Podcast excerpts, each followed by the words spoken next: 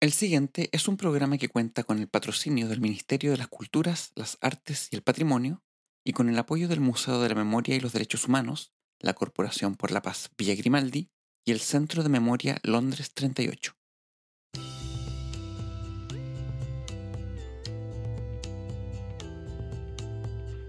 Probablemente uno de los mayores y más frecuentes temores que se podían experimentar durante los años de la dictadura cívico-militar en Chile era el peligro de que te hicieran desaparecer. Ser raptado por los aparatos de represión estatal del régimen y nunca volver a ser visto por tus seres queridos fue un temor latente en todos los habitantes de este territorio a lo largo de 17 años. De la misma manera, y como contraparte, existió el temor a que te quitaran algún ser amado, como ocurrió con tantas familias. Fue esta sensibilidad la que nuestra artista de hoy supo recoger y llevar al arte dando forma a trabajos que buscaban reflexionar sobre la ausencia de estos cuerpos faltantes.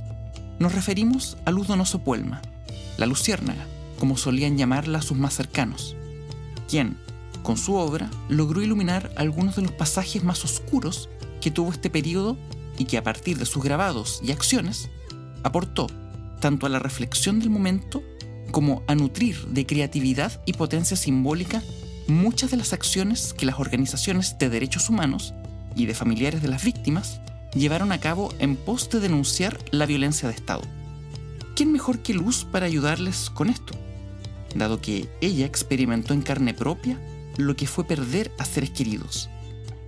Esto debido a su cercanía con el Partido Comunista. Muchos de sus más cercanos fueron el blanco predilecto de las fuerzas represivas.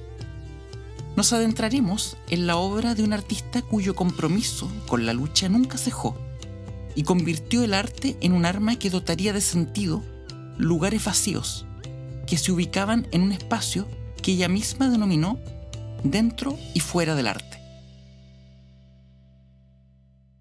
Bueno, les doy la bienvenida a todas y a todos a este nuevo capítulo de La Mirada Censurada, un podcast sobre arte en dictadura, en donde, como ya se los adelantaba en la introducción, nos abocaremos al artista Luz Donoso, una de las creadoras más prolíficas y comprometidas de los años que nos ocupan en este programa.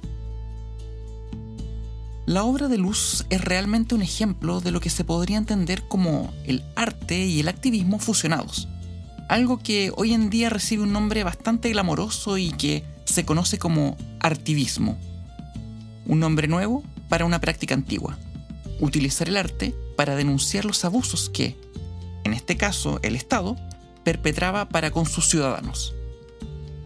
Algo bastante recurrente durante este periodo, dado que el grueso de las obras de arte, si es que hubiese que utilizar esa etiqueta para referirnos a estas producciones, se basaba e inspiraba en la denuncia de dichos abusos o los tomaba como una temática para hablar y reflexionar en torno a ellos. Sin embargo, y es aquí donde hago hincapié en la obra de esta artista que, en lo personal considero particularmente potente en este punto, puesto que consigue realizar la denuncia sin caer en la obviedad propia de lo panfletario, aun cuando utilizara, paradójicamente, por ejemplo, afiches y panfletos para su trabajo, como ya veremos dentro de un instante. Algo que en muchos casos no se lograba, siendo el resultado algo demasiado propagandístico o bien, en su defecto, demasiado poético y metafórico, haciendo de la obra algo sumamente críptico y por lo mismo reduciendo su radio de alcance exclusivamente a receptores instruidos en arte. Asimismo, resulta interesante el hecho de que su trabajo, al igual como algunos de los artistas que en este podcast veremos, fue relegado al olvido durante mucho tiempo y rescatado por la historiadora Paulina Varas en su libro Luz Donoso, El arte y la acción en el presente, editado el 2018 por la editorial Ocho Libros, en donde pone de relevancia la vida y obra de este artista, analizando sus trabajos y destacando el tenor político de los mismos, junto con su activa participación en movimientos sociales por los derechos humanos. Será este libro la principal fuente que utilizaré hoy para las reflexiones que se harán en torno a la obra de esta creadora, en gran parte por la seriedad y profundidad con las que la autora ha abordado el tema, y sumado al hecho de que son pocos los historiadores que se han preocupado de trabajar de forma monográfica a este artista. De ahí que sea un excelente material para conocer el arte de Donoso y por lo mismo lo recomiendo totalmente. De igual forma, dejaré algunos enlaces en la descripción que llevan a páginas con información para profundizar en este artista y, sobre todo, que poseen imágenes de algunas de las obras que hoy abordaremos, para que, cuando tengan tiempo, les den un vistazo. Bueno, como será costumbre en este podcast, siempre antes de adentrarnos en el análisis mismo de las obras en cuestión, le dedicaré algunos minutos a ciertos aspectos biográficos de los artistas y colectivos que aquí abordemos. Esto porque a la hora de entender la obra de los creadores, siempre es importante considerar cómo fue su vida. Algo que aplica tanto para artistas visuales como para escritores, músicos, cineastas, dramaturgos e incluso científicos.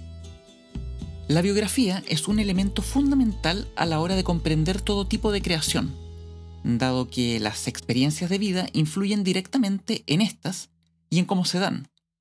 De ahí que siempre le dedicaré algunos minutos a esta. Pues bien, partamos diciendo que Luz Donoso Puelma nace en Santiago en 1921 y realiza estudios de medicina durante cuatro años en la Universidad de Chile a partir de 1943. Sin embargo, desiste de esta profesión para comenzar a aproximarse de manera extraacadémica a las artes visuales. Ella misma declaró en más de una ocasión que siempre guardó un profundo interés por el arte. Ah, ojo, que cuando digo extraacadémico, me refiero a que no recibe una formación propiamente universitaria, pero sí recibe formación artística, en el, en ese entonces novísimo, Taller 99, el mismo año de su inauguración, en 1956.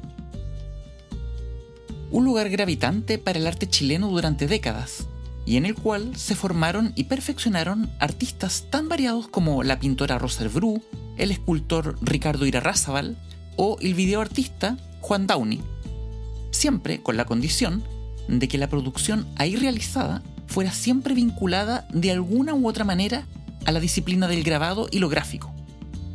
Es así que Donoso se comienza a entrenar en el dibujo y grabado con el fundador del taller, el artista Nemesio Antunes, y con quien entablaría una profunda amistad. De esta forma, Luz comienza poco a poco a ingresar a los circuitos expositivos y a participar de diversas muestras colectivas, tanto con artistas vinculados al taller como a otros ámbitos, comenzando de esta forma a recibir todo tipo de reconocimientos por su trabajo. Es en el año 64 que participa junto a un sinnúmero de artistas de la campaña presidencial de Salvador Allende, y del cual ya hemos hablado en el capítulo de las Brigadas Muralistas. Precisamente pintando el famoso mural en el río Mapocho próximo a la Vega Central, del que aún se conservan fotos y que abordaremos más adelante. Es debido a todo este reconocimiento que en el año 71 pasa a formar parte del cuerpo docente de la Facultad de Artes de la Universidad de Chile, ejerciendo como profesora de gráfica hasta 1974, luego de lo cual es exonerada de su cargo, como tantos otros profesores durante la dictadura. Las razones entregadas? Agitar al estudiantado, según rezaba el informe que se hizo para desvincularla de la institución, como ella misma contó alguna vez. Ese mismo año pasa a integrar el famoso Taller de Artes Visuales, también conocido como TAF, y es ahí donde aprende serigrafía. De hecho, es ella misma la que diseña el logotipo que hasta el día de hoy mantiene el taller. La serigrafía será una técnica recurrente en sus trabajos, dado que es la que se utiliza en la producción de afiches de propaganda y publicidad. Es en el TAF que consigue afiatar todavía más sus lazos con el mundo artístico y participar de diversas exposiciones nacionales e internacionales. Muchas de ellas vinculadas a los movimientos de derechos humanos, de los cuales la artista participó activamente, como ya lo había mencionado. Y una vez retornada a la democracia, sigue vinculada al arte como una herramienta de memoria. Finalmente muere en el año 2008 en Santiago de Chile a la edad de 87 años. Pues bien, introduzcámonos de lleno en sus creaciones y partamos diciendo que estas tienen varias características bien interesantes y que la hacen destacar de muchas de sus contemporáneas. La primera y más importante, a juicio personal, es la que queda expuesta en la famosa frase que la misma artista acuña, y que en el preámbulo de este episodio mencionamos. en ella se manifiesta su propia posición y sentir respecto de la práctica artística, dentro y fuera del arte. Eso es importante porque automáticamente su obra ya no puede ser entendida desde esa sacralidad con la cual se nos suele presentar el arte en nuestra sociedad. El que generalmente se lo suele ubicar en un lugar especial que le separa de la calle, poniéndolo en una galería o museo y otorgándole así una suerte de asepsia del mundo exterior. El arte de Luz Donoso conserva ese espíritu callejero que vimos en las brigadas muralistas. Aun cuando muchos de sus trabajos fueron expuestos en galerías y espacios cerrados, nunca se sintió del todo integrada en el llamado mundo del arte. Algo que quizás puede deberse a diversos factores, uno de los cuales, sin duda, ha de ser su primera formación como médica. Pero también, y volviendo a su frase, esta no integración, digámoslo de esa manera, al mundo del arte pudo deberse también a sus más profundos intereses y convicciones, los que le hacían entender la disciplina artística como una herramienta para conectar con ese mundo exterior que clamaba justicia. Y en un claro gesto de empatía con quienes, incluyéndola a ella, habían sufrido los embates del régimen dictatorial perdiendo sus seres amados. Pero antes de eso, Donoso ya había dado señales evidentes de sus inclinaciones políticas de izquierda. Esto al participar de la campaña de Salvador Allende en el año 64. Fue aquí cuando el artista colabora en la realización del ya mencionado Mural de los Tajamares, ubicado en la ribera del río Mapocho a la altura de la Vega Central. Esta obra nos sirve de buena manera para vincular su quehacer al espíritu revolucionario de las brigadas muralistas, las que entendían la calle como el espacio idóneo para exponer su arte. Por todo lo ya visto en ese episodio.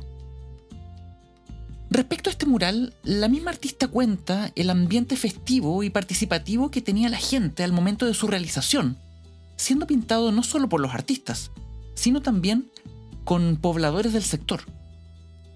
En este punto podemos entender perfectamente el sentido de colectividad que marcaba sus obras, y si bien había una parte importante de su producción hecha de forma individual, siempre mostró un espíritu claramente inclinado hacia las colaboraciones, sintiéndose muy cómoda con esa forma de producir arte.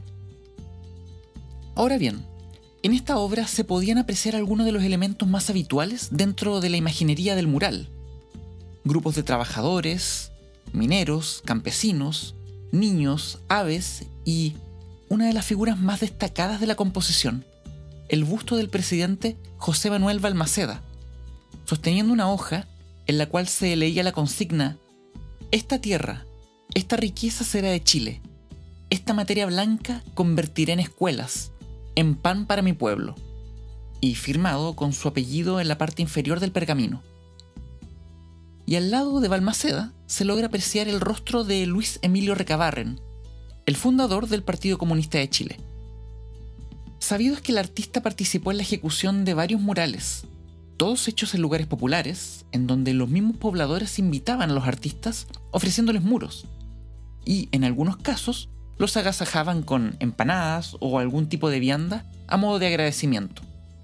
Es en estos pequeños gestos en donde queda patente esa conexión con los ámbitos que escapan de los elitistas círculos del arte, y con los cuales Donoso siempre mostró un grado de evidente genialidad. Ya en relación a sus otras obras, podemos partir hablando de los famosos calados para marcar fechas y lugares en la ciudad, realizadas en 1978, pero que, para ahorrar tiempo y aliento, nos referiremos a ellos simplemente como calados. Tal y como su extenso nombre lo indica y los describe la autora Paulina Varas en su investigación, estos objetos consisten en dispositivos matrices compuestos de fragmentos de cuerpos desconocidos. O, dicho de otro modo, son planchas metálicas que tienen precisamente calados con la forma de partes del cuerpo humano. Es lo que hoy se suele llamar stencil, estos fragmentos estaban diseñados de forma muy sintética y esquemática, sin entrar en detalles de ningún tipo.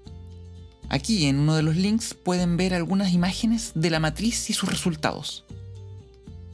La idea era ir a ciertos lugares de la ciudad que estuvieran vinculados a la lucha contra la dictadura o bien a sitios en los que había sido desaparecida gente producto de la represión del régimen, dejando en estos la forma de ese fragmento del cuerpo pintado con aerosol en alguna superficie, convirtiéndose de esta manera en una suerte de señalética fúnebre dentro del espacio urbano.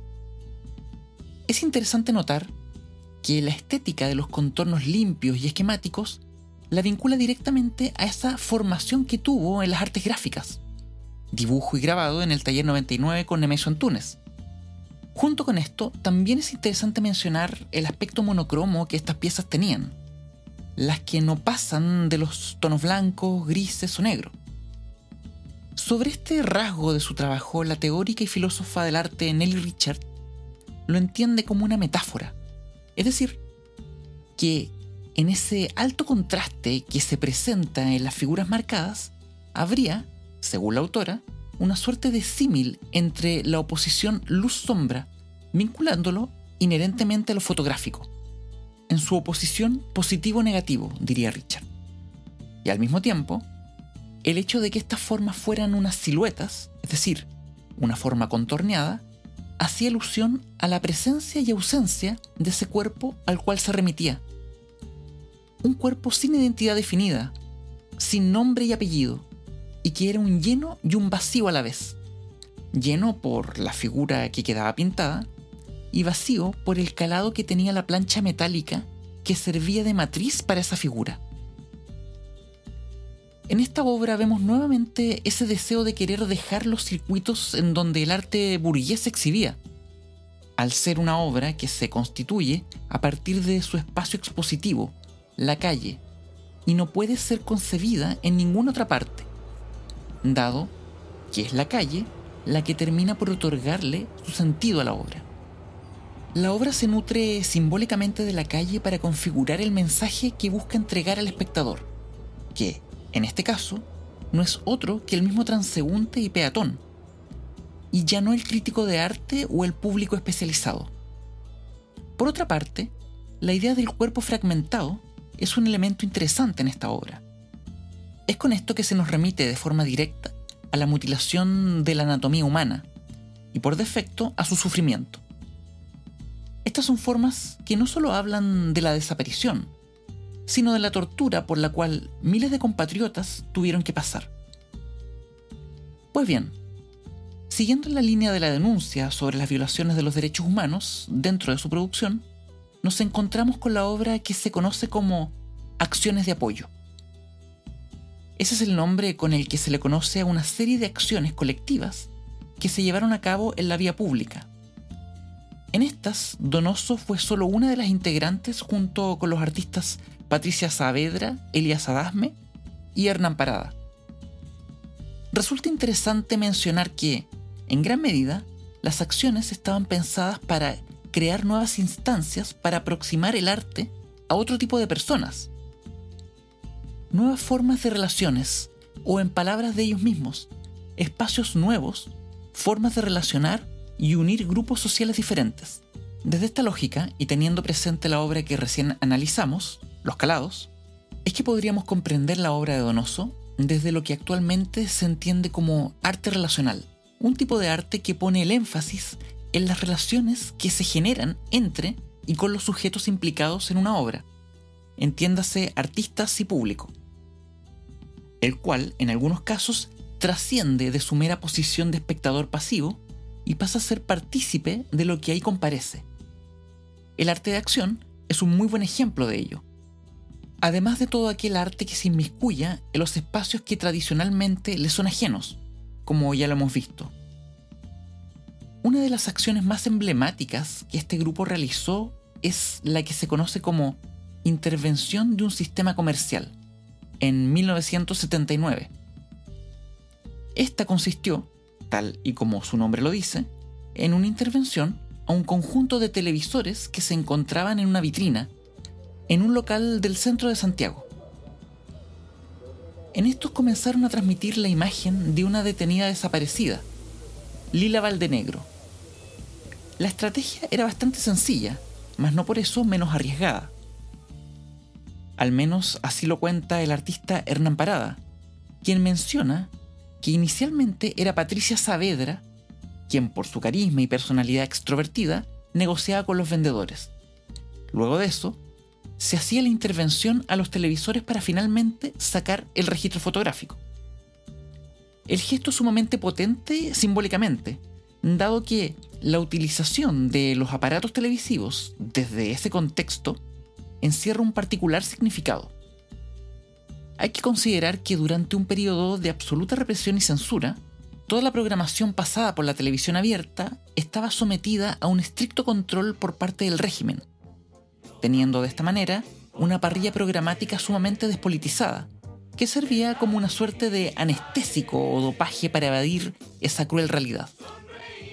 Por lo que la transgresión de este espacio, la vitrina, el que, si bien no era público, estaba expuesto y era visible al público, resultaba un gesto político al transformar un espacio de exhibición comercial en un espacio de denuncia. Otra obra sumamente interesante y con la cual me gustaría concluir este análisis es la que recibe el título de Wincha sin fin, fechada entre el 78 y el 79.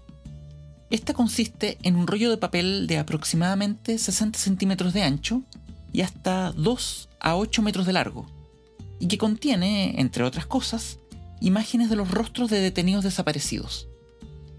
Panfletos de marchas, fotocopias de periódicos, escrituras manuscritas y letras formateadas. Se trata de una obra que no consistía en una pieza única, sino que había varias versiones de esta. Y fueron exhibidas en diversas exposiciones, tanto en Chile como en el extranjero. Es interesante agregar además que, gran parte de los materiales gráficos y la información puesta en esta larga franja venía de la Vicaría de la Solidaridad, una institución perteneciente a la Iglesia Católica que se ocupaba de brindar asesoría legal y psicológica a las víctimas y a sus familiares. De ahí que uno pudiera encontrar en la superficie desplegada informes legales de desaparecidos e información, tanto de prensa como de corte jurídico. La wincha tenía como uno de sus propósitos, según comenta Hernán Parada, artista y amigo personal de Donoso, ser una suerte de panorama de aquello que veía y que quería ser visible para el resto. La forma de Wincha, de hecho, hace una referencia bastante directa al rollo fotográfico o incluso a la cinta cinematográfica, potenciando aún más el deseo escópico del objeto en cuestión. Es decir, de sus características que potencian y propician la pulsión visual del espectador. O dicho de otro modo, que lo conminan a ver todo aquello que el artista considera importante de ver. Hay un detalle interesante en este trabajo, y es que el título tenía una continuación, hasta que nos digan dónde están. Por eso, también la idea de lo que no tiene fin en donde se sobreentiende la lucha incansable que no cejará hasta encontrar al último de esos que desaparecieron, y a su vez encerrando un sentir dramático al existir la posibilidad de que esta franja pueda acrecentarse. De ahí que se puede entender también como una obra inconclusa. Resulta importante destacar que esta obra, tal y como señala la investigadora Paulina Varas en su libro, no fue una obra exclusivamente museable, es decir, que fuera pensada para ser exclusivamente emplazada en los museos, galerías o contextos de arte en general, sino también en espacios que podrían entenderse como de denuncia, manifestaciones de familiares de detenidos desaparecidos, organizaciones de derechos humanos, o bien, y como ya hemos visto anteriormente, se podía desplegar en plena calle, siendo un trabajo que rompía nuevamente con la exclusividad de esos espacios expositivos y su sacralidad además de ser un trabajo portable, es decir, que podía ser llevado a cualquier parte dada su condición de enrollable. Y por último, hay también en su condición de extenderse de forma indefinida una proclama que invita a quienes aún están vivos a seguir buscando a aquellos que ya no lo están. A modo de conclusión, diremos que la obra que hemos analizado hoy contiene y condensa ese deseo de querer reconciliar el arte y la vida de manera prístina. Un deseo que partió y caracterizó a los primeros movimientos de vanguardia del siglo XX y que aquí, Luz Donoso, por condiciones históricas muy distintas, pero con muchas similitudes a la vez, consiguió y utilizó como un instrumento para incidir en su realidad inmediata. El trabajo de este artista significó un gran espaldarazo a las víctimas y a sus familiares, y asimismo no hizo más que corroborar que el arte es una actividad humana que puede prescindir perfectamente del estatus elevado y la pompa con que habitualmente se nos suele presentar. Un trabajo que, cabe decir, posee una potencia política que poco tiene que ver con ese tipo de arte elitista, y que estuvo durante mucho tiempo en un anonimato que no le hacía justicia a la importancia que tuvo en su momento, y que gracias al trabajo de la investigadora Paulina Varas, fue sacado de las sombras para finalmente hacer que la luciérnaga brillara como se lo merecía. Y es así como finalizamos el capítulo de hoy. Esperando que les haya gustado, nos escuchamos en una próxima edición de La Mirada Censurada. Un abrazo grande y que estén muy bien.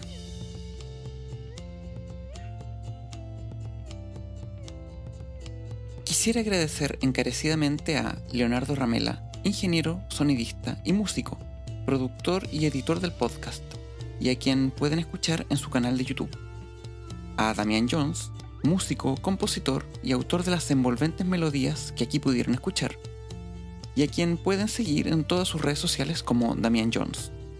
Y finalmente, un agradecimiento especial a Yasmin Fabris, diseñadora y autora de la gráfica que le da imagen a este podcast.